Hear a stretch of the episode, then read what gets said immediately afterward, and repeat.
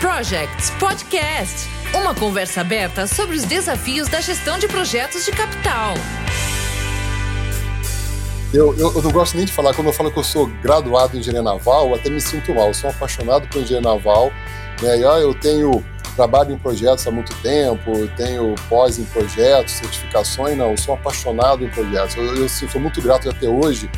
Né? Eu podia estar, estar em engenharia naval e trabalhar em, em produção, em pesquisa e desenvolvimento, mas também seria feliz. Mas eu trabalhar em projetos né, na minha área realmente é, é, é assim, a felicidade é, é, todo dia. Você acorda e opa, o que vamos fazer hoje? É muito bacana. Olá, amigos do Capital Projects Podcast. Eu sou o André Schomer, estou aqui para mais uma conversa aberta sobre os desafios da gestão de projetos de capital. E hoje nós vamos falar sobre um tipo de projeto que não é provavelmente tão comum assim para tantos ouvintes aqui do Capital Projects Podcast, mas são projetos de engenharia bastante complexos. Vamos falar de projetos de engenharia naval. E para esse tema tão interessante, hoje eu conto aqui com um convidado super especial, o Jorge Schubert. Ele é consultor de engenharia na Hidrovias do Brasil, empresa de soluções logísticas integradas em transporte hidroviário e operação de terminais. Ele é graduado em engenharia naval pela UFRJ, pós-graduado em gerenciamento de projetos pela FGV e também é instrutor certificado pela Academia de Formação de Instrutores de, Gerenciamento de Projetos do PIA São Paulo. Assim como muitos de vocês, né, ele é apaixonado pelo gerenciamento de projetos, dá aula também nessa, nessa área, então tenho certeza que esse papo vai ser muito interessante aqui para todos nós. Jorge, seja muito bem-vindo ao Capital Projects Podcast. Muito obrigado, André. Oportunidade fantástica. Eu que agradeço pela oportunidade. Boa noite a todos. Para a gente começar um pouquinho a conversa, conte um pouquinho para nós sobre a tua trajetória profissional até aqui. Eu é, sempre, depois eu vou falar como é que o porquê né, de, da engenharia naval, mas já estava no terceiro ano da engenharia naval e apareceu lá no, no, numa época já difícil, os grandes estaleiros, na época concentrados no Rio de Janeiro, já estavam com dificuldade de novas encomendas, não era uma época boa, a turma que tinha sido maiores anos atrás já estava bem reduzida, eram poucos que aceitavam o desafio de né, seguir a carreira de naval nessa época, mas no terceiro ano apareceu lá um quadro, um estágio em arquitetura naval, que sempre foi meu grande sonho, né, a área que eu mais me identifiquei na engenharia naval. Eu falei, opa, essa aqui, numa época de crise, apareceu um estágio, vamos lá. E, Bora. assim, foi uma, assim, comecei, vamos dizer assim, até hoje eu agradeço né, todos os dias por essa oportunidade. Era justamente um estaleiro de, de porte médio, não estava com muitas, muito serviço na época, e assim, o começo foi assim um desafio, né? Cheguei lá com o meu, o meu histórico, não tinha nem currículo, era estágio, e disseram, ó, oh, a gente está com pouca obra, mas a gente espera é, crescer em breve, só que aqui é, vou, é, aqui estamos sem almoço, são poucos, poucos funcionários, estamos sem refeitório você tem carro para sair daqui e ir no centro de, de, de, Niterói almoçar? Falei, não, não tenho carro. Aí ele achou que eu ia, não tem problema, eu trago a minha marmita e, e vou querer. É, e também aqui a área que é meio complicada, é bom você ter um carro aqui para, na hora de sair, falei, não tem problema, eu pego lá o ônibus pela ponte, não tem problema, eu quero essa oportunidade. Até hoje eu agradeço muito, porque era uma equipe não muito grande, mas ali o, o o júnior tinha 10, 15 anos de experiência, os engenheiros, os projetistas. Então, assim, era eu realmente eu, eu entrei assim num, num, num, celeiro de conhecimento, de experiência fantástico, que é o sonho de qualquer estagiário.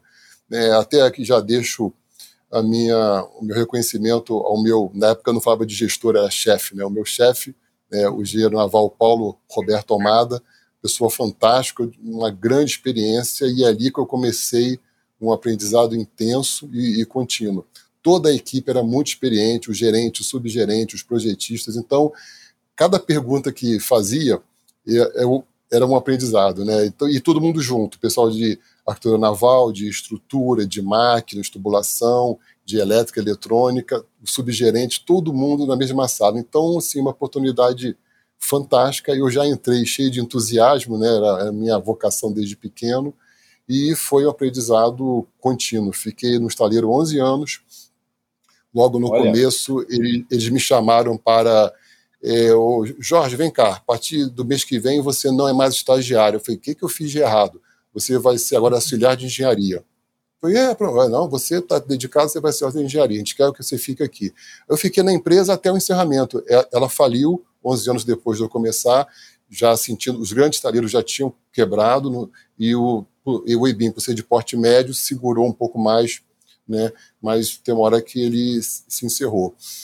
Logo depois eu falei, nossa, agora, e agora, né? Já estava ainda numa época ruim para engenharia naval, mas alguns meses depois, dois engenheiros que também atuaram no, no durante alguns anos, e a gente manteve um contato né, de serviços eventuais. Eles me chamaram, Jorge, a gente está abrindo uma empresa de engenharia, consultoria, e a gente já te conhece há muito tempo. Você quer ser o, o segundo o funcionário? A gente já tem um estagiário. Os dois sócios, o estagiário e eu, o segundo funcionário. Eu falei, vamos nessa. Também eram dois profissionais muito experientes, né? E falei, já éramos velhos conhecidos, né, do lado do estaleiro. Então, aquela sinergia, aquela, aquele automatismo de trabalhar no projeto já existia. No final, a gente começou pequeno, eram duas mesas, três cadeiras para quatro pessoas, tinha que combinar quem não estaria na sala, começou bem pequeno, mas a gente, mas a empresa teve um crescimento é, é, seguro, consistente ao longo dos anos, começaram a vir os projetos, os serviços, e depois de alguns anos de empresa, o, o pré-sal apareceu e a área offshore ficou muito forte. Aí os serviços, projetos aumentaram e a empresa também aumentou. A gente, pouco tempo, já, depois de alguns anos, já estávamos com 20 funcionários ou 30, vários engenheiros projetistas. Os projetos também aumentaram de, de porte e foi também um grande aprendizado. Eu, nessa empresa eu fiquei cerca de 15 anos, né, e Olha. foi também um grande aprendizado, muitos projetos, viagens pelo Brasil, praticamente quase qualquer lugar que uma embarcação para, eu ia lá fazer inspeção, vistoria e também algumas viagens ao exterior e sempre trabalhando naquela área que eu sempre fui apaixonado, né, na naval, e sempre rodeado de pessoas muito experientes, também gostavam de estar ali no dia a dia, trabalhando em projetos de, de engenharia. E depois de um anos, depois de um certo tempo, é, essa empresa ela, ela, foi o braço de projeto de um estaleiro de grande porte no Brasil. Então a gente tra trabalhava para esse estaleiro e também para o mercado em geral. Depois de um certo tempo houve uma ruptura e a Consulnave Rio virou a CSS Rio e eu fiquei um tempo como autônomo. Mas logo depois do bingo, ficaram com saudade de mim, me chamaram de novo para ser consultor de engenharia e fiquei vários anos como consultor autônomo e como consultor de engenharia da, da ACS Rio, como os dois sócios e, e, e outros consultores. E agora, há pouco mais de, é, dois anos, a Hidrovias do Brasil, que já me conhecia, na época que eu era consultor externo da, da, da CSR, eu fui líder de projeto para dois projetos para a Hidrovias do Brasil projetos importantes para a empresa, longos, de vários meses cada um. E recentemente eles me chamaram, já me conheciam desse projeto. Então é interessante que na minha carreira, assim, eu nunca participei assim, de um processo é, seletivo. Abri uma vaga, eu vou lá, mando o currículo, tenho entrevista. Basicamente, assim, depois do estágio, quem me chamava já me conhecia do, do, do, do projeto anterior. Então, uma carreira assim, eu, eu tenho muita felicidade de dessa oportunidade que eu tive de, do estágio com pessoas fantásticas e durante todo esse tempo sempre rodeado de pessoas experientes, né, que, sempre agregando é, é, conhecimento. Que bom, e olha que interessante, né, que você comentou na época do estágio, assim, né, é, é era longe, é, não era um lugar é, tranquilo, seguro, Sim. não tinha nem almoço e você tinha que ir de ônibus, né, levar uma marmita de casa. E é interessante como faz a diferença a gente correr atrás. Eu lembro Sim. que passei por algumas situações de contratação de estagiário, onde, na verdade, é, o interesse era muito baixo, assim, se abria oportunidades, queria ter profissionais ali para formar e tudo, e na verdade antes vinham as demandas, ah, mas qual é o projeto que eu vou trabalhar? Ah, fica um pouco longe para eu me deslocar, né? No meu tempo, no teu tempo, não tinha isso, a hora que aparecia a oportunidade a gente agarrava do jeito que dava, né? É, não era fácil, realmente os estaleiros, do modo geral, não só no Brasil, não ficam em áreas nobres, né? Ficam em áreas industriais, geralmente o acesso no, normalmente não é área muito bacana e eram dois ônibus cruzar a ponte, né, e, e, de e sem carro realmente ficava bem difícil. E os dois primeiros meses, até, até começarem as aulas, era a, o meu almoço era o jantar frio do, da, do, da noite anterior. Depois que começou as aulas, aí tinha um bandejão na FRJ, eu comia do bandejão para pegar os dois ônibus e correr pela ponte para começar o estágio. Mas é aquela coisa, é, é uma vocação desde pequeno, tinha uma grande paixão por, é, por seguir carreira, numa época difícil, né? não, não tinha estágio a, a, uhum. todo momento, eram poucas oportunidades, eu falei, não, isso aí não vou medir nenhum sacrifício, não era sacrifício, eu ia, eu estava lá na ponte, no ônibus, com um sorriso enorme, na hora de abrir a porta, estar tá no estaleiro e começar a ver os desenhos, começar a conversar e fazer perguntas para os engenheiros, projetistas. Realmente assim, você Legal. ia com muita felicidade para o trabalho. E como é que surgiu esse interesse? Assim, porque você mesmo comentou, naquela época, quando você escolheu fazer engenharia naval, o nosso mercado interno não era um mercado tão tradicional, que tinha tantas demandas, né? Que tinha o porte que chegou a ter mais recentemente. O que te te levou a escolher essa, essa profissão? É, aquele, é, não teve nenhuma influência externa, né, de, de parente, amigos. Eu, quando tinha 10, 11 anos, eu tinha um hobby, era o a, é, assim, plá, é, plástico modelismo. Você comprava um kit de peças, aí tinha que serrar a peça do molde, lixar, pintar, colar, aí você montava o navio, o avião, pintava o decalque, era, era o meu hobby. Como meu pai era da aeronáutica, no começo eu montava aviões. Aí um dia fui na loja, pai, posso comprar hoje um navio? Falei, você quer um navio? vou comprar um navio. Aí eu mantei meu primeiro navio. Aí o segundo, o terceiro, quando já tinha uma esquadra na, na estante, aquele garoto de 11 anos tinha no seu banheiro tinha uma, uma banheira. Eu falei, tem aqui um tanque de provas particular, vou fazer um teste aqui de estabilidade de embarcações. Aí pego a minha, encho a banheira, com a devida autorização dos meus pais, encho a banheira e boto a esquadra na banheira. Eis que alguns navios, você colocando na água aquele mar espelhado, chama-se mar de almirante, né? aquele mar espelhado, a banheira totalmente parada,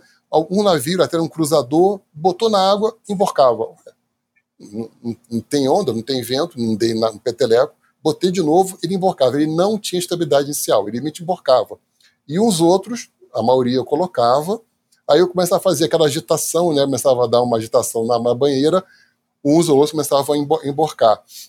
E tinha um, um até me lembro, o SS Missouri, ele não emborcava disso nenhum. Eu fazia um, furacão na banheira, molhava todo o banheiro, ganhava uma bronca por isso, mas o Missouri não virava. Eu falei, caramba, por que, que o Missouri, com um furacão na banheira, não vira e esses aqui, com qualquer perturbação, né, ou sem perturbação, eles eu tenho que descobrir isso, né? Achei aquilo fascinante, né?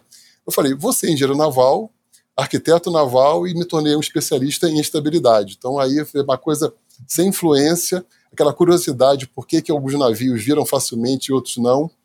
Aí eu segui a carreira de engenheiro naval. Olha que interessante, tinha tudo para ir para aeronáutica, né? Pois é, eu, é, aeronáutica, mas assim, desde pequeno, eu sim, eu tinha aquela vocação de eu via engenharia com os olhos brilhando. Né? Sempre foi vou sim, eu sempre pensei em ser engenheiro. E logo no começo que eu falava engenharia, eu, eu quando vi aquela, aqueles navios na banheira virando ou não, eu falei.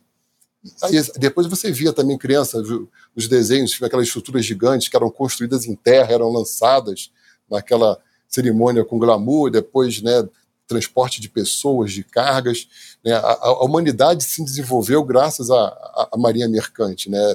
Chega uma hora que, hum. para chegar da, da Europa para a América, ou desenvolver o comércio da Europa para a Ásia, por terra, é, existe um limite. Então, a humanidade, se, graças à Marinha Mercante, desenvolveu. Sempre teve esse fascínio. Eu falei, não, é engenheiro e naval. Não tem outra opção. Legal, muito bom. A gente está mais acostumado, né, boa parte do público aqui do Capital Projects Podcast, a projetos de engenharia ligados à construção. Então, sejam plantas industriais, edifícios, obras de infraestrutura, né? Então, fica mais fácil, às vezes, para a gente entender como é que você parte de uma ideia até chegar numa engenharia e essa engenharia depois se transformar em obra, né? Construção, montagem, instalações de equipamentos, até começar a funcionar. Como é que funciona o desenvolvimento de um projeto de uma nova embarcação. Como é que como é que você sai de uma necessidade, né, de um cliente e transforma aquilo de fato num navio? Como é que é esse caminho, né? Quais são as características desse projeto? Não muito diferente do que os engenheiros civis encontram numa, numa construção de uma torre residencial, de um shopping, de uma usina hidrelétrica. É, e também outros, e, outras obras de, de, estrutura. Você tem que ver, existem é, projetos semelhantes a esse, claro, nunca um projeto é igual, mas tem tipos de navio, é, petroleiro, classes é, Suezmax de 180 mil toneladas de porte bruto. Existem milhares desses navios operando. Então, se chega um armador para sua empresa, eu quero um petroleiro Suezmax, já tem uma gama de embarcações semelhantes. Aí sim você consegue ter uma base muito grande para Claro, nunca nenhum navio vai ser igual ao outro, sempre tem uma solução. O porto que, que ele atua, a rota que ele atua, o armador sempre tem um requisito específico, mas tem projetos que você já tem uma base gigante de embarcações semelhantes. Por outro lado, tem aqueles inovadores que você tem uma base muito pequena ou até mesmo nula. Aí, aí é pesquisa, né? E também o, aí o que o bom senso e a que eu digo, o engenheiro é, tem que ter bom senso e uma capacidade analítica muito forte. Você tem que realmente pensar muito né, e, e, abrir bem o leque. Né? Se você tem algumas soluções para um navio que tem muito semelhante, para um navio de, pou, de pouca base semelhante, você tem que pensar muito quais são as opções que eu tenho para esse projeto. Aí sim a experiência fala mais forte, né, analisar bastante, verificar né, as possibilidades. Isso é muito importante quando você não tem algo uma base de, de semelhantes. Legal. E que tipos de projetos, assim, no geral, você mais trabalhou? Petroleiro, graneleiros? Embarcações mercantes, mais... sim, mas o mais forte foi offshore. Quando eu já estava com alguma experiência, quando, com o advento aqui no Brasil, né, descobriu camadas de óleo no, no pré-sal, a área offshore, que já existia, mas sofreu um, um, um boom, né, uma explosão de encomendas muito grande. Então, realmente, a maior parte dos meus projetos é de embarcações de apoio marítimo, offshore. Mas eu uhum. também trabalhei em embarcações, é, as fluviais, né, rebocadores, empurradores, balsas, chatas, embarcações de é, apoio é, portuário, rebocadores, navios de, de passageiros, é, é, qualquer, a, a, gama é muito grande, mas basicamente, assim, que tipo de embarcação trabalhou mais offshore? E no offshore tem vários tipos de embarcação. Tem os PSVs, que são os supridores puros, tem os, os anchor handlers, são embarcações de manuseio de espia, tem os, as embarcações que, de, que lançam as linhas flexíveis, que são os dutos que transportam óleo e gás da plataforma pro, do fundo e do fundo para a terra ou navio aliviador. Então, só no, no offshore em si, tem uma gama gigante de, de embarcações que atuam né, nessa área. Sim, é, é, devido a, ao tipo de empresa que eu trabalhei, sempre a gente nunca sabia qual é o próximo projeto. Então, isso também foi muito bom, que você nunca ficava limitado em um estaleiro. Né, quando eu trabalhei na parte do estaleiro, você fica limitado ao que tipo de marcação o estaleiro é capaz de correr, limitação física, de carreira, né, então você fica limitado. Mas uma empresa de engenharia consultoria, o mercado vem para você e faz. Pode ser uma lancha de um crew boat, embarcação de transporte rápido de pessoas de 15 metros, ou um petroleiro 280 metros. Então a, a faixa é, é, imensa. São vários desafios diferentes, isso que é muito legal, né? Porque quem trabalha com, com projeto, cada hora tem uma coisa diferente. Isso é o, um dos itens que traz tanto interesse pela área, né? Para quem uhum. não, não gosta de ficar na rotina. E para esse tipo de projeto, é, onde é que eles podem dar errado? Quais são os pontos de maior desafio? Assim, onde é que você tem que tomar mais cuidado para a gente falar tanto em relação à previsibilidade da gestão do projeto, o projeto vai sair no prazo, vai sair no custo, mas também em relação à qualidade e à operabilidade dele, ou seja, o quanto você consegue fazer o uso que você previu lá na necessidade, né? Você projetou aquela embarcação para aquele uso. Quais são os pontos, assim, pela tua vasta experiência, né, parte de projeto, parte de consultoria, é, onde é que esses projetos demandam mais atenção para não dar errado? Bom, isso seria só um podcast, para te responder isso, seria um podcast de horas, porque a engenharia naval, ela se destaca é, pela, assim, as disciplinas que compõem o projeto de embarcação, elas são, a, a interligação é muito forte, é muito forte, né? A, estrutura com a parte de máquinas, tubulação, elétrica, eletrônica, automação, o outfit. Outfit são aqueles equipamentos que são agregados ao casco e ao, e ao convés. E também tem a parte de comunicação, navegação, salvatagem, tudo isso sobre a minha área. Né? A arquitetura naval é, é a umbrella, o guarda-chuva que, que, que fazem a interação entre essas disciplinas. Então, a integração é muito forte. Então, quem é da área de estrutura não pode pensar na desenvolver a estrutura do projeto sem ver a tubulação, a arquitetura, elétrica eletrônica, a parte de máquinas, e sim, a integração é muito forte. Então, o desafio inicial é esse. Né? O arquiteto naval, ao fazer o arranjo geral, o, o, o, plano de linhas, que é o, a forma do casco, a compartimentagem, como é que vão ser os espaços de carga, onde é que vai ser a praça de máquinas, a acomodação, ele tem que pensar em tudo. Tem que pensar na estrutura, como é, como é que eu vou estruturar essa forma que está aqui no papel.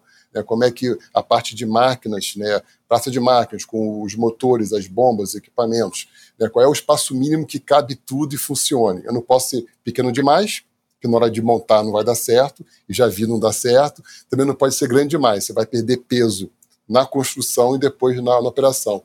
Basicamente, assim, o, embarcação, é, a questão, o maior desafio seria o peso, né? porque quando, se você errar o peso para menos, é difícil, mas errar o peso para mais vai ser um prejuízo durante toda a vida da operação, porque um peso a mais, como estava previsto, é uma carga a menos que, que, que você leva e também é, é um combustível a mais que você gasta para transportar aquela carga menos. Então, o controle do peso e da posição do peso é, assim, é uma das maiores desafios. Claro, tem desafios de estrutura, de máquinas de tubulação, de elétrica eletrônica, mas para a aeronaval, eu diria que o controle do peso leve, que é o peso da embarcação sem a carga, sem o, as pessoas, sem os consumíveis, o controle do peso leve da posição do peso é sempre crítica.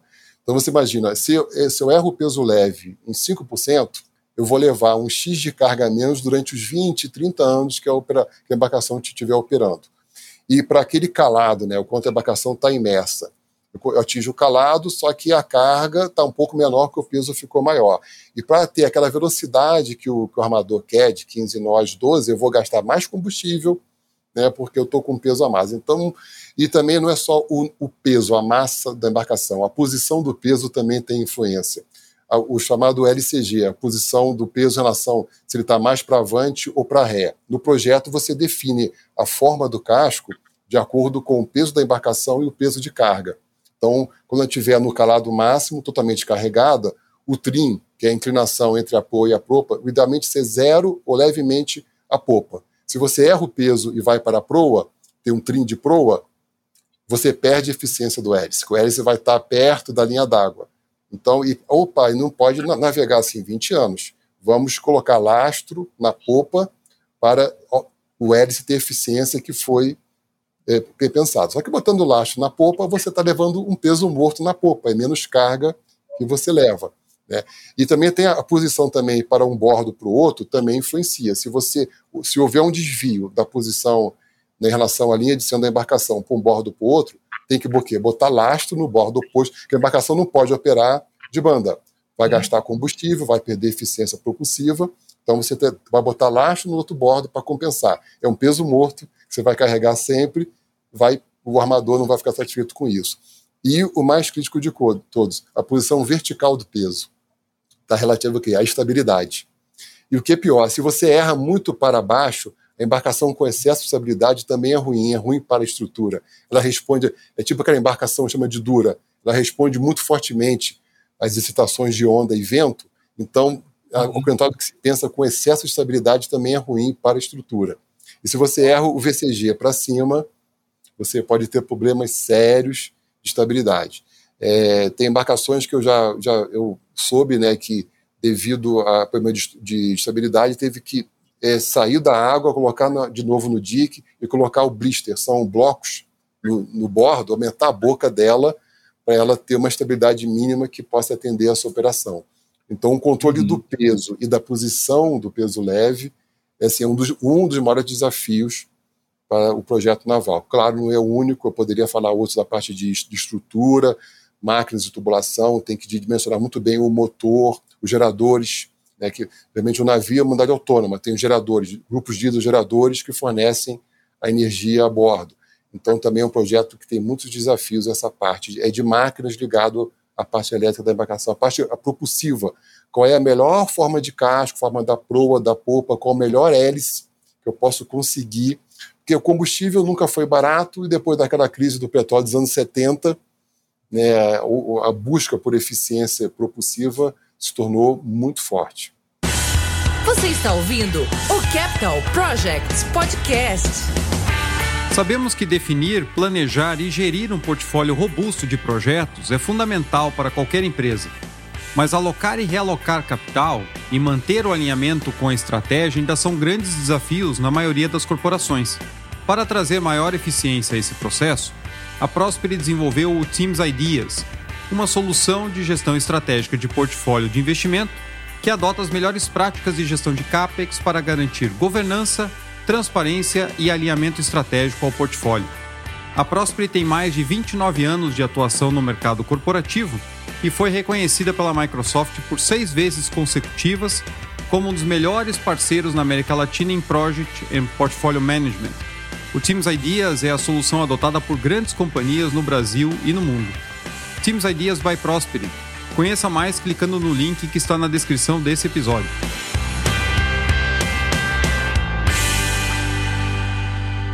Olha que interessante, né? Você trouxe vários desafios. Essa parte do combustível, a gente mesmo, quem não é da área, está sempre escutando, né? Porque é, na, na, de maneira geral, o transporte de carga e de passageiros, aonde você for, seja aéreo, seja marítimo, seja terrestre, é o, um dos principais fatores de custo aí dos operadores, né? E, de fato, a eficiência de projeto, pelo que você está comentando, conta muito. Porque se você dimensionou bem, vai ser uma embarcação eficiente e ela vai operar por muitos anos. Você fazer um reparo, um ajuste, diferente do que é numa planta industrial, que você faz uma parada de manutenção, às vezes de uma semana, duas semanas ou 30 dias, faz uma adaptação lá e vamos embora. Até mesmo substitui equipamento, mexe no processo. Mas para uma embarcação de grande porte, você trazer ela para o estaleiro de volta, com certeza não é uma operação, é, não é uma operação mais boa, é. simples, baratas e rápidas. Uhum. É assim, geralmente é, trocar um hélice é, é, raro. Realmente é um projeto que é feito com muito cuidado, porque ainda mais em embarcações mercantes que saem do Brasil levando o, o minério né, ou, a, ou a soja para a Ásia, embarcações que cruzam o Pacífico entre o Japão e a costa oeste dos Estados Unidos. Imagina, ela fica pouco tempo no porto e muito tempo lá com a máquina 100%, tendo dar 12, 15, 20 nós. Então, o cuidado com a eficiência propulsiva sempre foi grande e nesses últimos tempos que o petróleo, né, o, o óleo combustível não está em preços convidativos, o desafio é sempre é maior. É. E eu estava pensando aqui, de novo, né, fazendo pergunta de leigo, porque assim, eu gosto de gosto do mar, mas não entendo nada de engenharia naval. Mas se você faz um navio né, específico para né, um petroleiro, um graneleiro, é, você tem usos, é, até mesmo por questão de carga, acho que deve ser talvez um pouco menos desafiador para você dimensionar e ajustar esses pontos que você comentou, do que, por exemplo, um transportador de container, né? Porque assim, cada container vai ter um peso diferente. É claro que imagino que isso naquela montagem daquelas torres enormes que a gente vê passando por aí, isso também, obviamente, deve ser levado em conta, deve colocar os mais pesados para baixo e tudo. Mas aí, de fato, cada estágio da viagem tem um balanço diferente. Você chega num porto, descarrega alguns, carrega outros e tudo mais. Então, essa, esse balanço que você comentou, ele se torna, com certeza, bastante complexo na operação também, né? É, com certeza. É assim, para o navio container, como você destacou, e tem uma certa flexibilidade né, limitada, mas existe, de botar os contêineres mais pesados avante, ou a ré, bombordo, ou boreste, ou em cima ou embaixo. Existe uma certa com limite. Mas um, um, um tanker, um petroleiro, é óleo cru, é, são os derivados, não tem muito, vai ter que encher os tanques, e navio de minério, está levando minério manganês, né, tem que encher os porões. Então, realmente, é, o cuidado com a, a, parte propulsiva, o peso e, e, a posição do peso é muito forte. Porque se houver um desvio, para corrigir às vezes é inviável e vai ter que ficar com essa anormalidade né, de projeto durante toda a operação.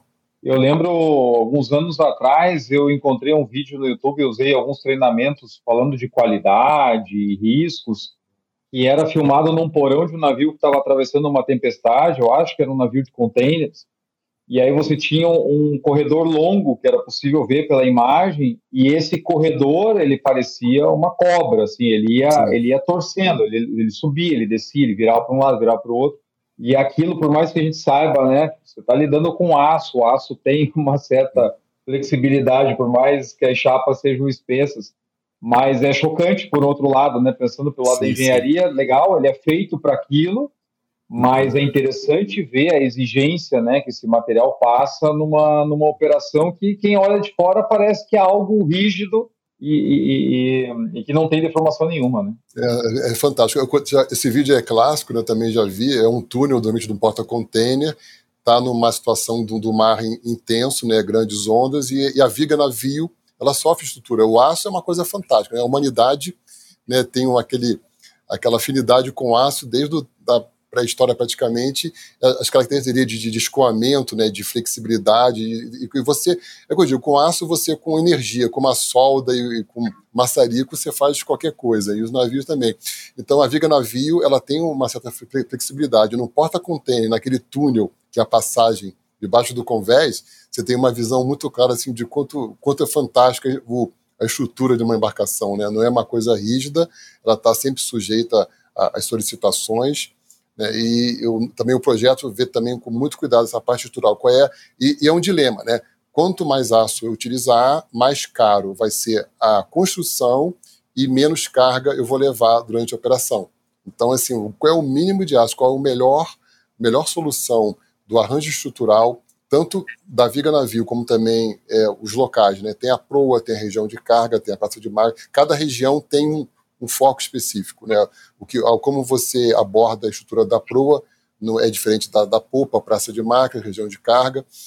Então, um desafio muito grande. Vou otimizar qual é o mínimo de aço que eu posso usar, qual é o melhor arranjo que eu tenho para que com esse mínimo atenda com segurança as regras de construção, de operação né, e também todo o estado de mar que a gente espera que a embarcação enfrente ao longo aí dos seus 20, 30 anos de, de operação. É. E falando em estrutura, eu lembrei de um caso que eu vi, eu fiz uma obra num porto logo no começo da minha carreira, no porto de Antonina, aqui no, no Paraná, é um porto pequeno, e eles estavam com problemas de dragagem, porque aquele negócio, né, a dragagem estava já há anos esperando a liberação da licença ambiental, ia ser feita a dragagem junto com o canal do Porto de Paranaguá, porque ali Antonina fica né, um pouco mais para dentro da Bahia, então já ia ser feito em conjunto e tudo mais, e o negócio estava se arrastando, e o Porto ali já estava com problema de calado, o calado já não era muito bom. E eu lembro de uma situação, né, a gente fazendo obra do lado, então toda a operação ali a gente acompanhava, né, visualmente a gente ficava, eu muito curioso, ficava de olho, né, como é que era todo o processo de atracação, depois né, a, a carga, a saída do navio e tudo mais. E numa das ocasiões eu lembro que a gente teve um episódio de maré bem baixa e, e o navio ele assentou no lodo né? Ele, inclusive ele chegou a, a, a, entortar um pouquinho, assim, você vê que ele não estava né, é, na horizontal porque ele não estava flutuando, ele encostou no fundo uhum. e aí ele ele estava adernando um pouquinho, né? Bem pouca coisa, mas logicamente, né? Acompanhei um pouco de longe, o capitão estava furioso porque uma vez que você coloca o bichinho na água, ele não é para ficar apoiado embaixo, até porque você não tem controle se ele está apoiado inteiramente, né, o casco dele, ou se de repente você tem um ponto né, no meio do casco, mais para frente, mais para trás, enfim, em algum lugar que estruturalmente não vai ser muito favorável, né? E, e foi uma situação tensa, porque aí não tem o que fazer, né? Tem que esperar a maré subir de novo. Eles conseguiram concluir relativamente de uma maneira rápida, relativamente rápida, né, a carga, que era suspender naquele período até que a maré subisse de novo Aí concluía a carga e o comandante estava louco para sair dali, né?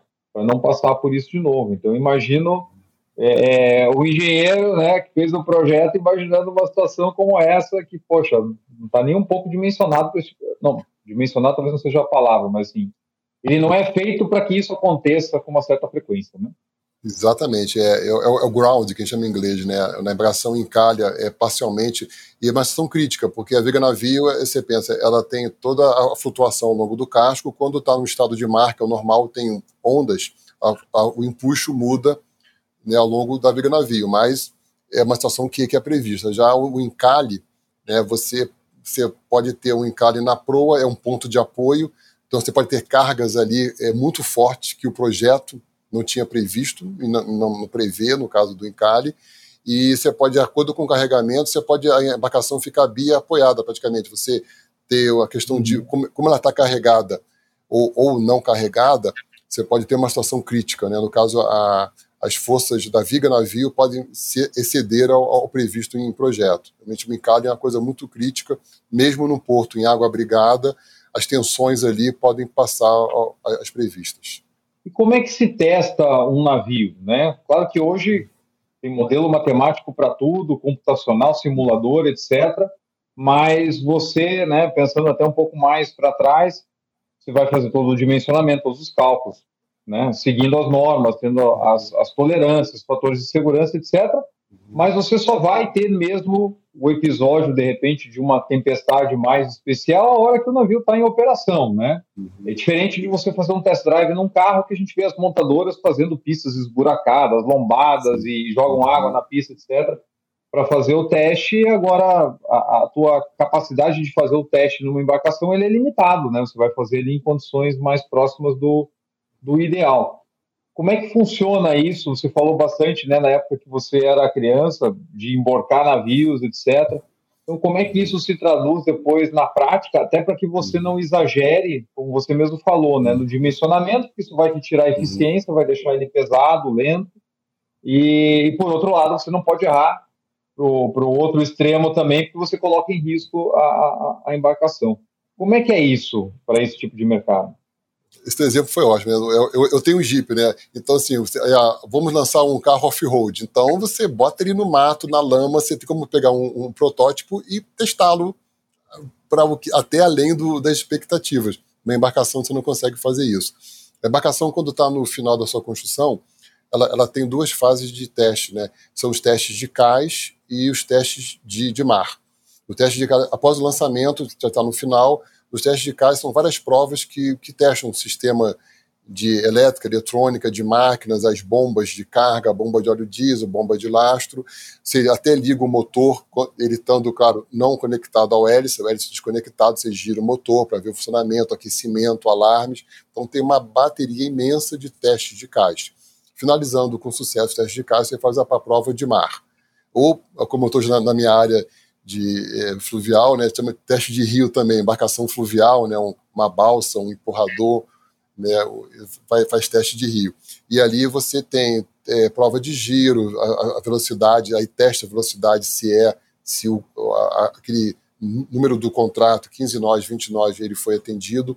Mas, infelizmente, de certa forma, a gente não tem. Vamos esperar vir uma ressaca, vir uma, um ciclone extratropical aqui perto do exterior para a gente testar a embarcação no, no mar mais forte, não. Inclusive, as, uhum. as provas de mar, para você ver a velocidade, questão de giro, elas são feitas até um certo limite de mar, porque para o estaleiro, para o projetista, não é bom fazer a, a prova de velocidade, que é o dos mais importantes, no estado de mar muito forte, que vai atrapalhar o desempenho e talvez você não consiga aquela velocidade de 12 nós, 15 nós que está no, no, contrato. Então, quanto mais tranquilo estiver o mar para o projetista, para o estaleiro, melhor.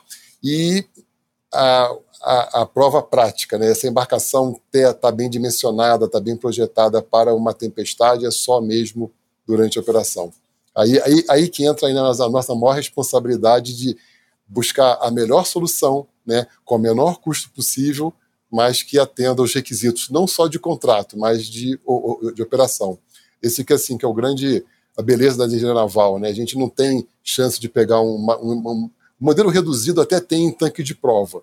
tanque de prova a gente uhum. consegue ver muita coisa, até de estabilidade, desempenho, eficiência propulsiva.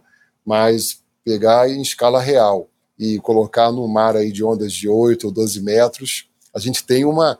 É possível no tanque de prova fazer as simulações, mas a realidade é bem diferente. Não é igual o test drive do carro, então, né? Que o operador sai, ele volta duas semanas depois. Olha, peguei uma tempestade aí, apareceu os três vazamentos aqui, vamos dar, dar uma pois é, calafetada é, aqui, é. vamos resolver, né? Pois é, é assim, o tanque de prova é uma ferramenta recente, de certa forma, né? Que te, te dá muita segurança em muitos aspectos, né? Em relação ao uhum. comportamento em ondas, né? Eficiência propulsiva, né? Mas tudo tem um certo limite. A gente pode, por mais que a gente a tecnologia avançou muito né, nas últimas décadas, né, os modelos matemáticos, tanques de prova, simulação, mas tudo tem um limite. Na hora, se você você pode ter um erro de projeto e ou um erro de construção que lá na frente a gente vai, é, aquela embarcação pode encarar uma situação crítica em função disso. Eu lembrei de outro caso aqui, que da época que eu era criança também.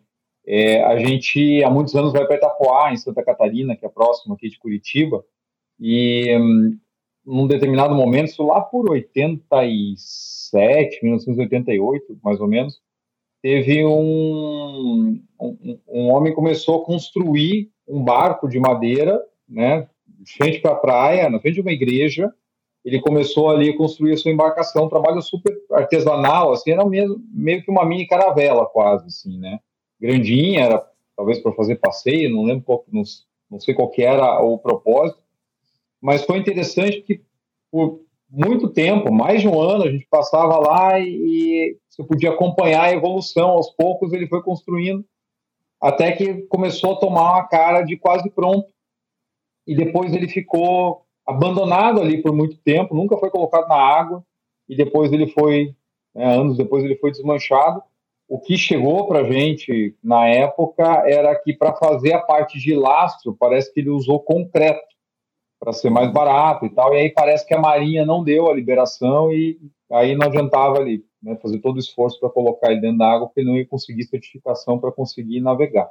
Uhum. Se foi isso ou não, né, não sei, mas a gente acompanhou quase que cada tábua que ele colocava lá ia dando a forma no, no barco, deve ter demorado mais de dois anos para fazer.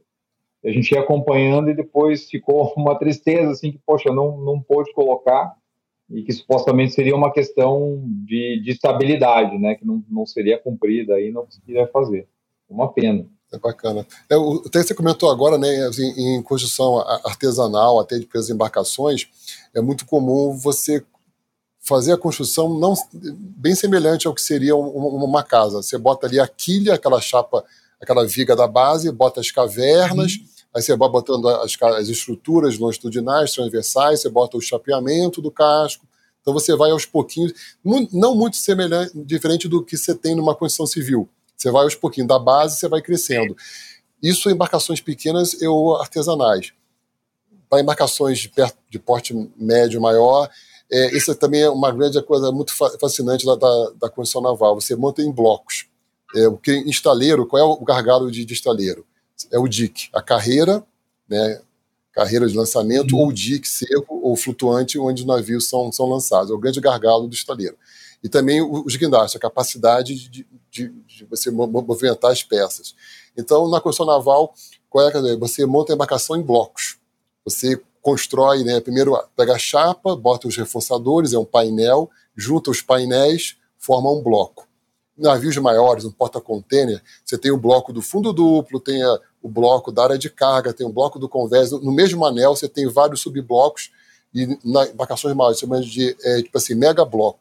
Você pega blocos de 20, 30, 50 toneladas, formam um mega bloco de 200 toneladas, mil toneladas, depende da capacidade de içamento né, os maiores têm até pórticos, agora o guindaste não funciona mais, tem que ter um pórtico para movimentar blocos né, de mais de 200 é, toneladas. Então, o grande barato da, da construção naval é esse, porque você não pode errar. Por isso que eu, eu até brinco, né? Quando eu vou numa loja, moço, eu queria um, um armário que tivesse 2 mil de largura. Falei, 2 mil? Eu falei, desculpe, eu penso só em milímetros, eu não penso em centímetros, não penso em metros. Né? Quando eu vou numa loja pedir, ah, me dá uma peça aqui de 200, foi 200 a 200 milímetros, que de naval só, mesmo num petroleiro, de um porta-container que já tem uns de 400 metros de comprimento, tudo é, é projetado, é falado, é escrito em milímetros. Porque os blocos eles são construídos de modo independente, depois levam para a carreira e são então, quando você solda um bloco, você não pode ter erro. Mesmo no, no navio de 30, 40 metros de comprimento, de, la, de boca, você não pode ter. Você, a tua tolerância é de milímetros. Então, às vezes, você tem no, no, no navio de grande porte, você tem um, um, mega bloco de 20 metros de comprimento, 40 metros de boca. Quando você vai unir um mega bloco com outro, você pode ter um erro ali de 3 ou, ou 4 milímetros. Senão, é. vai ser um desastre você juntar um bloco com o outro e perceber, opa, erramos aqui é, é, é, 100, 100 milímetros. Já não dá, não tem como você. É, então, assim, o, o, grande fascínio, você, você, ao contrário de de uma torre residencial. Claro, você faz a base, faz o pavimento térreo e vai subindo de um em um. Você tem um projeto, você tem que, não pode, claro, errar a altura de um andar para o outro, mas se você errar ali um centímetro no 12 andar, você vai em frente que não vai ter um grande transtorno você botar um centímetro a mais ou menos no andar intermediário. Já em qualquer, em qualquer bloco, se você errar acima da tolerância, que é muito pequena, você pensa coisa um bloco de uma boca de 20 metros, você pode errar ali 5 milímetros. Então também é um grande é. desafio, né? Tem desafios de projeto e de construção. E esse, assim, é, é um, que eu posso citar tranquilamente, assim, como é que você constrói blocos gigantes, pesando muitas toneladas, né? E, e a precisão tem que ser de milímetros. Inclusive, até hoje eu me devisto, né? Quando eu falo em qualquer dimensão, é tudo em milímetros, a pessoa, o que, que você quer uma coisa? Não, não, desculpe, eu só penso em milímetros. É cabeça de engenheiro naval. Legal. E o que, que você tem visto assim de novas tecnologias ou de inovações que têm surgido nessa área? O que, que pode se esperar para os próximos anos assim em relação à engenharia naval em geral? É, a engenharia naval é, assim, é, é, uma, é uma área muito vamos dizer, ela segue muito as tradições, né? tem coisas seculares. Até hoje, você pega um porta-container super moderno, uma tecnologia, ele vai ter aquele sino de bronze do lado do passadiço, como, tenha, como tinha as caravelas tinham. Sino de bronze é uma coisa que toda embarcação tem que ter. E, e muitos termos ainda são de. A gente usa termos de construção, de projeto de, de séculos atrás. Mas nos últimos, nas últimas décadas houve uma evolução muito grande né, da, da engenharia, eu diria automação. Né, cada vez mais estão pensando. Primeiro começou com a automação da parte de máquinas.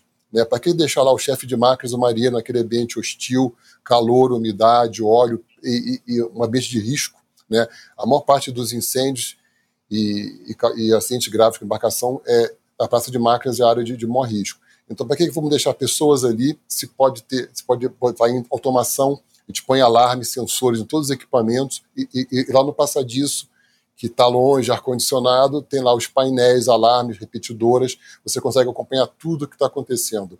Nessa pressão de óleo da caixa redutora está abaixo, toca o alarme. Aí sim vai lá a pessoa, não tem que estar toda hora lá o, o mareiro de máquinas, o chefe de máquinas monitorando aquilo. Então a automação evoluiu muito, começou em máquinas e agora já temos os navios autônomos. Os navios que né, o passadiço não tem lá o comandante, não tem imediato.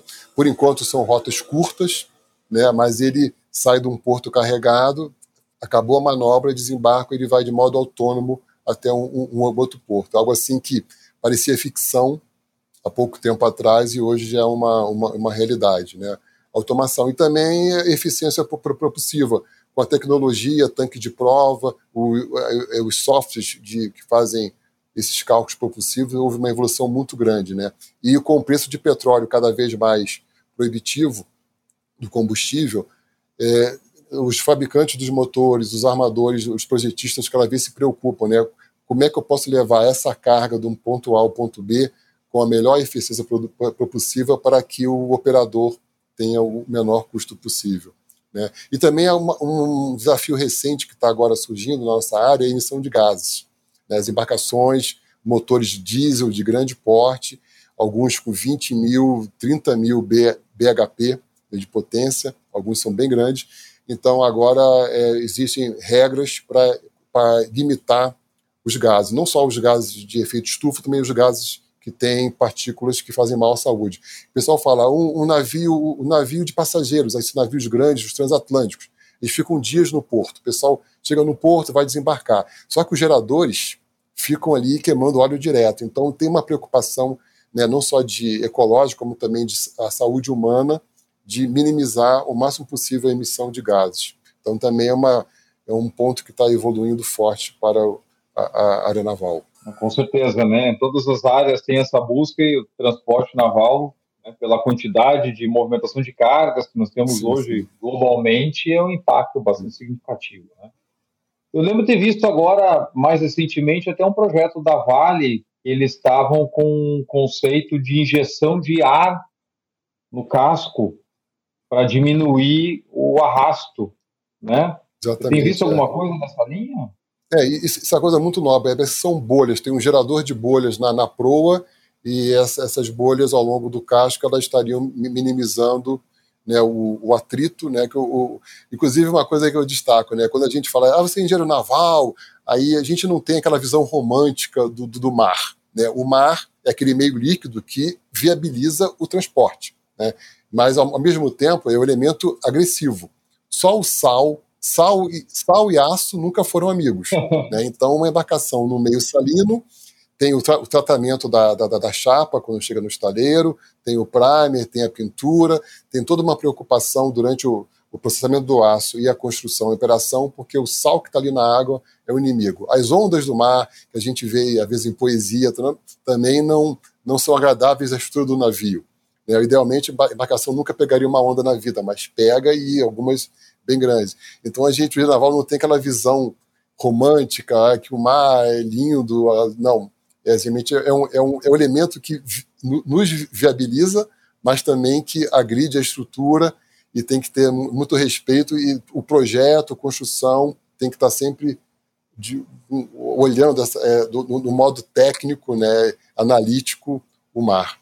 É verdade. Você está ouvindo o Capital Projects Podcast. Você tem dificuldades em visualizar o portfólio de investimentos da sua empresa? Você consegue gerir os projetos, alocar capital e fazer o rebalanceamento da carteira quando necessário, de maneira eficiente e objetiva? E ainda garantindo alinhamento estratégico? Para solucionar uma das principais dores das empresas na alocação do capital, a Prosper desenvolveu o Teams Ideas, uma solução de gestão estratégica de portfólio de investimentos que adota as melhores práticas de gestão de CAPEX para garantir governança, transparência e alinhamento estratégico ao portfólio Reconhecida pela Microsoft por seis vezes consecutivas como um dos melhores parceiros da América Latina em Project and Portfolio Management, a Prosperity tem mais de 29 anos de atuação no mercado corporativo. O Teams Ideas é a solução adotada por grandes companhias no Brasil e no mundo. Teams Ideas by Prosperity.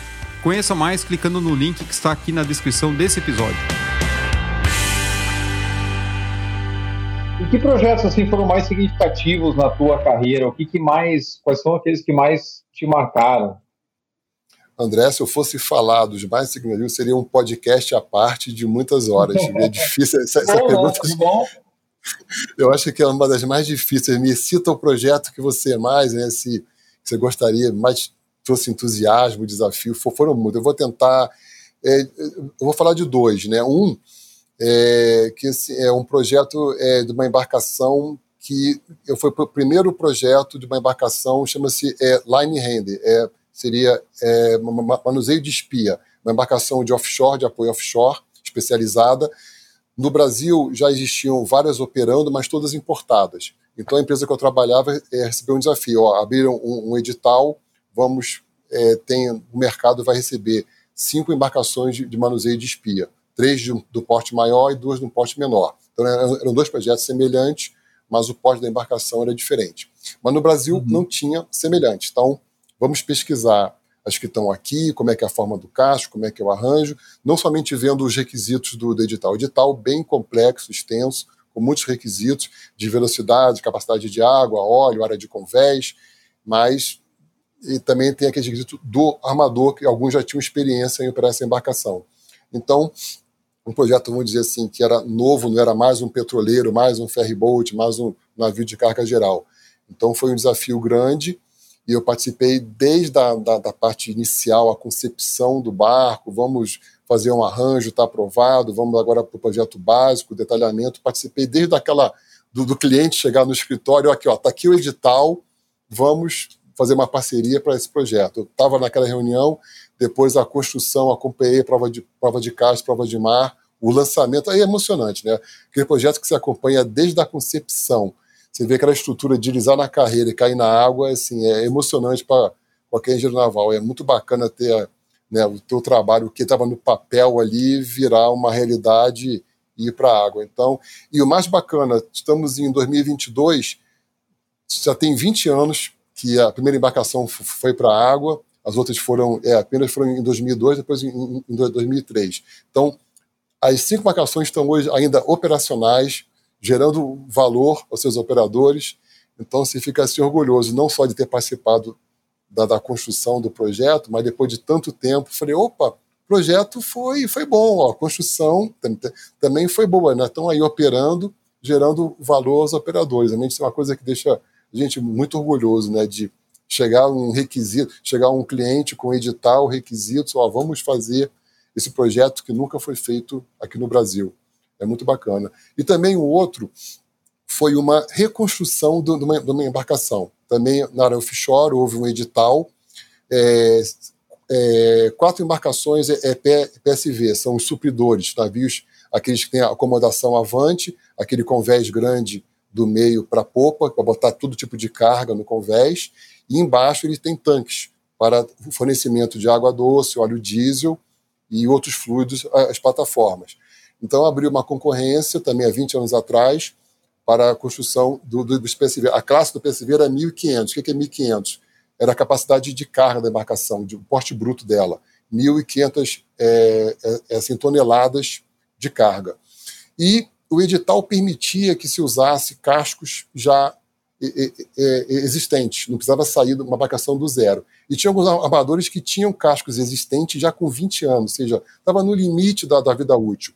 Isso, é, no início de, de, desse século, já tem 20 anos, a evolução tecnológica de, de, de propulsão de automação já tinha evoluído muito. Então, embarcações em 2002, já existentes há 20 anos, já estavam operacionais, mas não iam ter, ter muita vida pela frente.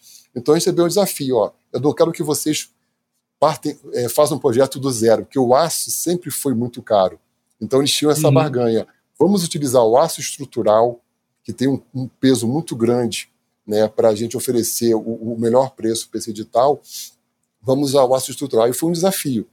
E a embarcação tinha de, de, de porte bruto mil. Você aumentar 50%, 50% a capacidade dela. O porte bruto de mil ia passar para 1.500 é, é, toneladas. Então, e, assim, área de convés, mínimo X. Capacidade de fornecimento de óleo diesel, tanto. Capacidade de fornecimento de água doce, tanto. Autonomia, um mês no mar. Tripulação de 15 pessoas, um mês no mar. Então eu tinha que ter óleo diesel, água doce para um mês de operação. Né? Então, gente, os cascos estão aí. Aí, qual é a melhor forma de você adaptar o casco existente para os requisitos? Se eu aumentar somente o comprimento, a proporção ia ficar não aceitável, ia ter muito comprimento para a mesma boca. Aumentar só a boca também não era muito certo. A eficiência propulsiva ia cair a relação boca-comprimento pontal tem os parâmetros. Então, a solução que a gente achou, o quanto que a gente tem que aumentar de comprimento e também de boca para a melhor solução, com a menor intervenção possível, menor aço adicional possível e que a gente chega, o nosso cliente possa oferecer né, no edital a melhor solução. A gente fez várias simulações, chegamos. Acabou que a só para ter uma ideia, a embarcação tinha de comprimento 50 e poucos metros e ela ganhou um bloco de 12 metros de comprimento. Então a embarcação foi para o estaleiro, foi para o seco, cortou a embarcação no meio, separou as partes, inserimos um bloco de, de com 12 metros, que também só podia ter milímetros de, de erro né, para encaixar de volta a proa e a popa existente. E fora o comprimento, a gente também adicionou dois blocos é, no, no, nos bordos. A gente aumentou a boca da embarcação dois metros e meio para um bordo e dois metros e meio para o outro. Só que, como é uma embarcação supridora, ela sai de um porto carregada, vai para uma plataforma e fica né, de, de base em base, ela, ela, para pouco. Então, a parte propulsiva, eu não posso botar um bloco, não posso botar um caixotão em cada bordo, que a, a eficiência propulsiva vai embora. Então, eu que fazer um casco, né, de forma que a eficiência não tivesse perda. A gente tinha um projetista muito bom na época, que ele fez assim, você olhando a embarcação já prontas de lançamento, você não diz que foi adicionado, nem no comprimento, que era fácil você né, disfarçar, mas você aumentar a boca da embarcação com blocos. O, o fechamento dela na proa foi fantástico. Então, você olhando a embarcação, não parecia que ela tinha sido. Houve um aumento da, da, da boca, né, da largura. Então, assim, uhum. foi muito desafiador esse projeto. Né, porque não, não saía do zero, você saía de, uma, de, uma, de um casco existente, você tinha que fazer uma. E, claro, e aí toda a parte propulsiva a gente tirou, os motores foram novos, os hélices foram novos, a parte do passadiço arrancou tudo. Comunicação, automação, controle, acomodação, a gente arrancou tudo, já com 20 anos. E pensando em mais 20 anos, a acomodação teve que aumentar é, queriam botar mais tripulantes, é, é, os camarotes extras. Então, houve um bloco também da acomodação que foi aumentado. Então, a mudança foi muito grande. A parte de sistema de fundeio, a âncora e a marra teve que aumentar porque o pós da embarcação aumentou. Então, a âncora e a marra, que é dimensionada com certo pós da embarcação, não, não atendia mais. Então, assim, foi uma reconstrução a partir de um casco. E também para assim, o orgulho de todo mundo que participou nesse projeto, que foram muitas pessoas, depois de 20 anos, as embarcações estão aí, operacionais, eu tenho acompanhado, estão gerando valor aos seus armadores. Então é muito bacana, assim, nossa, aquela coisa que a gente ficou ali quebrando a cabeça para como é que aumenta a boca, para atender área de convés, óleo diesel, estão aí, depois de 20 anos, estão aí operacionais e, é, assim, é, te enche de orgulho ser participar de um projeto desse, é muito bacana. É, muito gratificante, né? E interessante que você veja, desde a concepção do zero, como você comentou no outro exemplo, até esse de você simplesmente transformar completamente o uso de uma embarcação já existente, mais uma vez o caminho é a boa engenharia, né? Você pensar Exatamente. bem o projeto, o novo uso, as restrições que você tem e tudo, e através da engenharia chegar no melhor arranjo para aquela, né, para aquele trabalho. Então isso realmente é fascinante. Não é, é, não é o mais do mesmo que a gente falou lá no começo, né? É realmente encarar cada desafio, procurando a máxima eficiência e entregando esse resultado. Muito bacana. Jorge, o papo está muito bom, né? Mas a gente já está super no limite do nosso tempo. Eu sempre peço. André, eu achei que estava deixar... só começando, achei que até agora fosse só um esquenta aqui, você sabe. É como é. eu conversei com você, né? Eu, eu, eu, não gosto nem de falar, quando eu falo que eu sou graduado em engenharia naval, eu até me sinto mal. Eu sou um apaixonado por engenharia naval, né? E, ah, eu tenho trabalho em projetos há muito tempo, tenho pós em projetos, certificações, não, eu sou apaixonado em projetos. Eu, eu sou muito grato até hoje. Né? Eu podia estar, estar em engenharia naval e trabalhar em, em produção, em pesquisa e desenvolvimento, mas também seria feliz. Mas eu trabalhar em projetos né, na minha área realmente é é, é, é, assim, a felicidade é, é, todo dia. Você acorda e opa, o que vamos fazer hoje? É muito bacana. Eu sei que o nosso tempo é, é limitado, mas assim, inclusive, uma coisa, pegando o gancho desse um ponto, né? O, o legal do engenheiro é a capacidade analítica, né? Tem que ser um cara que pergunta, né? Então, assim, se você, se Jorge, o que, que você poderia falar assim, para o pessoal que está entrando aqui na área, né, quem está cursando engenharia naval, quem pensa em fazer, não só naval, o que eu vou falar agora é para qualquer engenharia, assim, capacidade analítica. Né? É, ouvindo lá o Simon, né, comece pelo porquê. Né? Por que, que estão me pedindo isso? Por que está vindo um armador, um cliente? Por que está me pedindo isso? Né? Por quê? Quais são as dores? Quais são as, se não tem dor? Quais são as necessidades? ou um projeto existente que tem alguma é, algo que não está eficiente ou que tem que atender uma, uma, nova uma nova regra. Por que estão me pedindo isso? O engenheiro tem que perguntar por quê. Por que, que eu estou sendo chamado para essa demanda, para esse projeto? É, não pode ah, é, dar uma leitura e já a, a, primeira coisa que vem à mente ele não pode pegar, botar no papel, começar a desenhar, a digitar, de, jogar no software assim, eu, eu, talvez uma coisa que eu tenho repetido muito, o pessoal diz que até é, é um, é, um, é, um, é um mantra, eu repito muito. Pessoal, analisem o contexto. Né, Para você ter uma visão, né, analise o contexto. Por que, estão me pedindo isso? Quais são as necessidades? Quais são as possibilidades? É, onde é que eu posso ir? Quais são os caminhos? Primeiro você tem que abrir aquele leque de caminhos, de opções, para depois você começar a comparar A com B com C, ou A ficou A ou ficou B, qual é o melhor. Então, eu sempre repito quase o dia, pessoal, tem essa pergunta aqui, vamos analisar o contexto, por que estão perguntando isso? Qual é a necessidade? Né? Aí não, não, não saindo correndo, é, é, abriu, piscar o olho, pensou numa solução e sai correndo. Analisa o contexto, muita análise. Né? O engenheiro é um ser analítico acima de tudo. Então vamos analisar bem o porquê que a gente está sendo chamado e e, e abrir um leque de opções, analisar os prós e os contras de cada uma e depois ir afunilando. Vamos começar a descartar, descartar, descartar, vamos afunilar e depois vamos continuar analisando e ver qual é o meu. Aí, essa aqui é melhor, aí sim, aí que começa o projeto de verdade. Excelente ponto, né? É, como você disse, a gente muitas vezes, com a nossa própria visão analítica, a gente recebe uma tarefa, baixa a cabeça e sai fazendo exatamente daquele jeito. Se a gente sabe né, por que, que aquela demanda existe, o que, que ela visa atender, que tipo de benefício é esperado, aí a gente pode fazer o que você acabou de trazer nos outros exemplos. É realmente quebrar a cabeça em cima do projeto para ver qual que é o melhor arranjo daquilo, de que maneira ele vai ser mais eficiente, de que maneira eu vou conseguir otimizar o investimento, né, e ter o resultado. Então, isso é extremamente importante, porque daí a gente consegue utilizar realmente os grandes benefícios da engenharia com plenitude.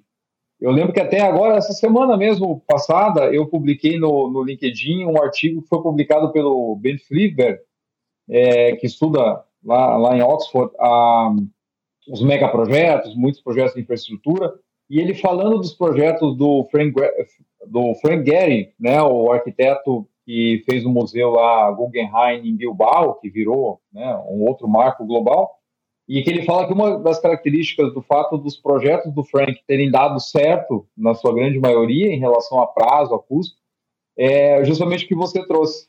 Ele pergunta muito o porquê, ele quer entender o que está por trás da demanda, porque aí ele pode fazer o melhor projeto. E até tem um caso que ele cita nesse paper que lá em Bilbao, na verdade, a ideia inicial de fazer um museu de arte moderna era num galpão antigo que tinha que ser reformado. E aí o Frank chegou, deu uma olhada naquilo e, e viu que tinha restrições, porque ele tinha que aproveitar partes do prédio antigo, né? Então o projeto ele não ia ficar é, é, é pleno, né? não ia poder criar uma coisa 100% nova. E aí ele foi estressando aquilo com, com, com, o governo local, e o governo local daí trouxe que eles queriam fazer alguma coisa nas linhas do que foi feito para a Opera House de Sydney, né? Que realmente tornasse um marco para a região, que era uma região que estava em decadência, porque dependia dos estaleiros, né, que já tinham fechado, uhum. e que queriam criar um fluxo turístico ali que fosse impulsionado por esse projeto. E aí ele foi e viu um outro local, né, na beira do mar, ou do rio, enfim, né, e falou, olha, isso aqui está muito mais alinhado, essa, né, essa locação, está muito mais alinhada àquilo que vocês querem, e vai dar mais flexibilidade para o projeto do que fazer no local que você selecionar.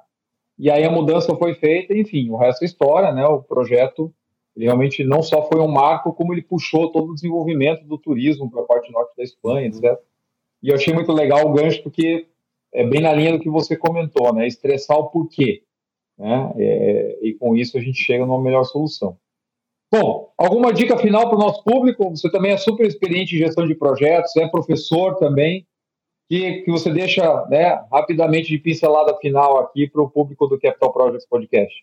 Bom, se algum ouvinte for estudante de engenharia, é, de, de, dedicação máxima no curso. Todo engenheiro vai falar, ah, aquela matéria é chata, não sei o quê. Se aquela matéria você acha que você nunca vai usar na vida, mas ela vai te servir para desenvolver o quê? A capacidade analítica. Pode ser aquele cálculo chato, a física chata, mas ela vai te ajudar a desenvolver. Você não vai utilizar aquela fórmula de cálculo de física, mas ela vai te ajudar de alguma forma no futuro a sua capacidade de analisar, de perguntar o porquê. Então, dedicação máxima na faculdade e aprendizado é, é, é contínuo, sempre. Nunca deixe de estudar, de uma, uma nova abordagem de projeto, um, um, novo método, uma nova ferramenta.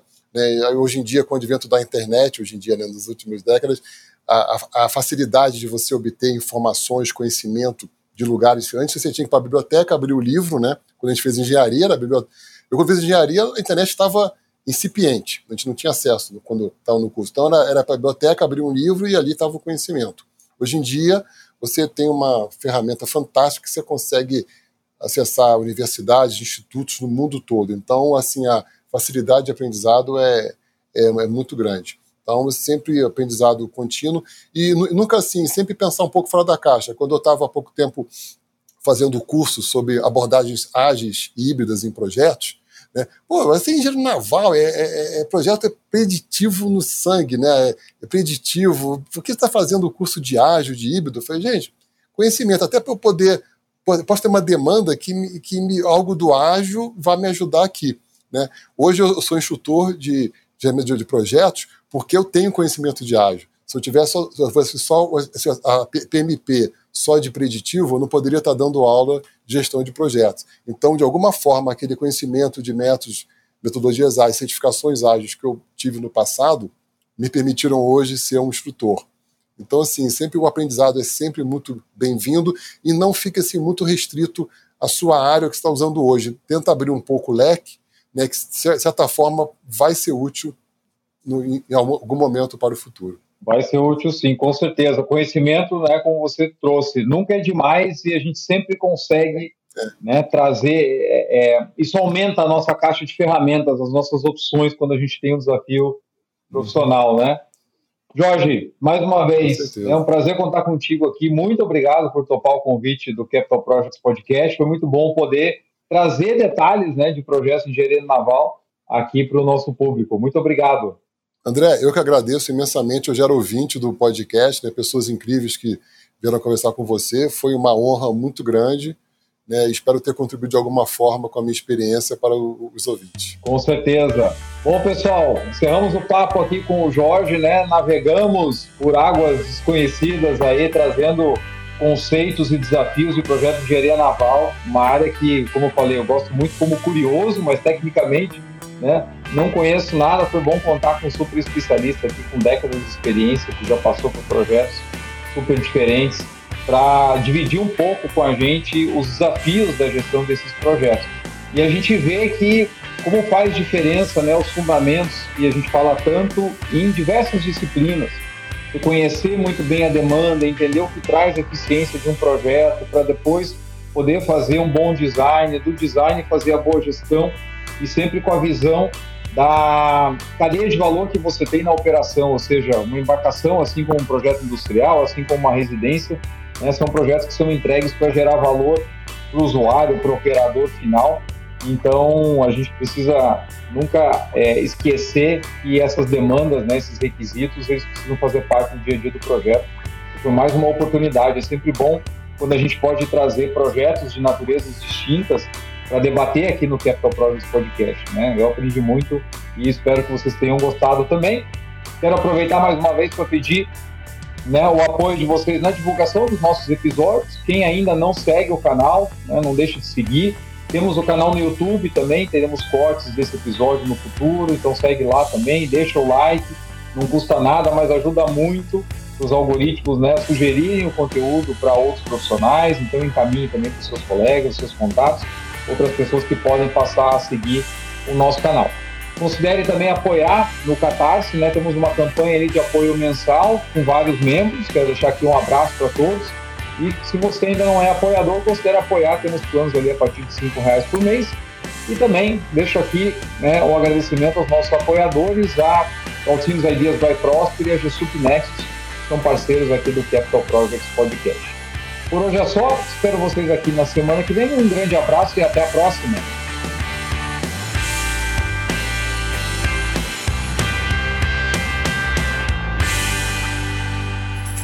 Uma produção, voz e conteúdo.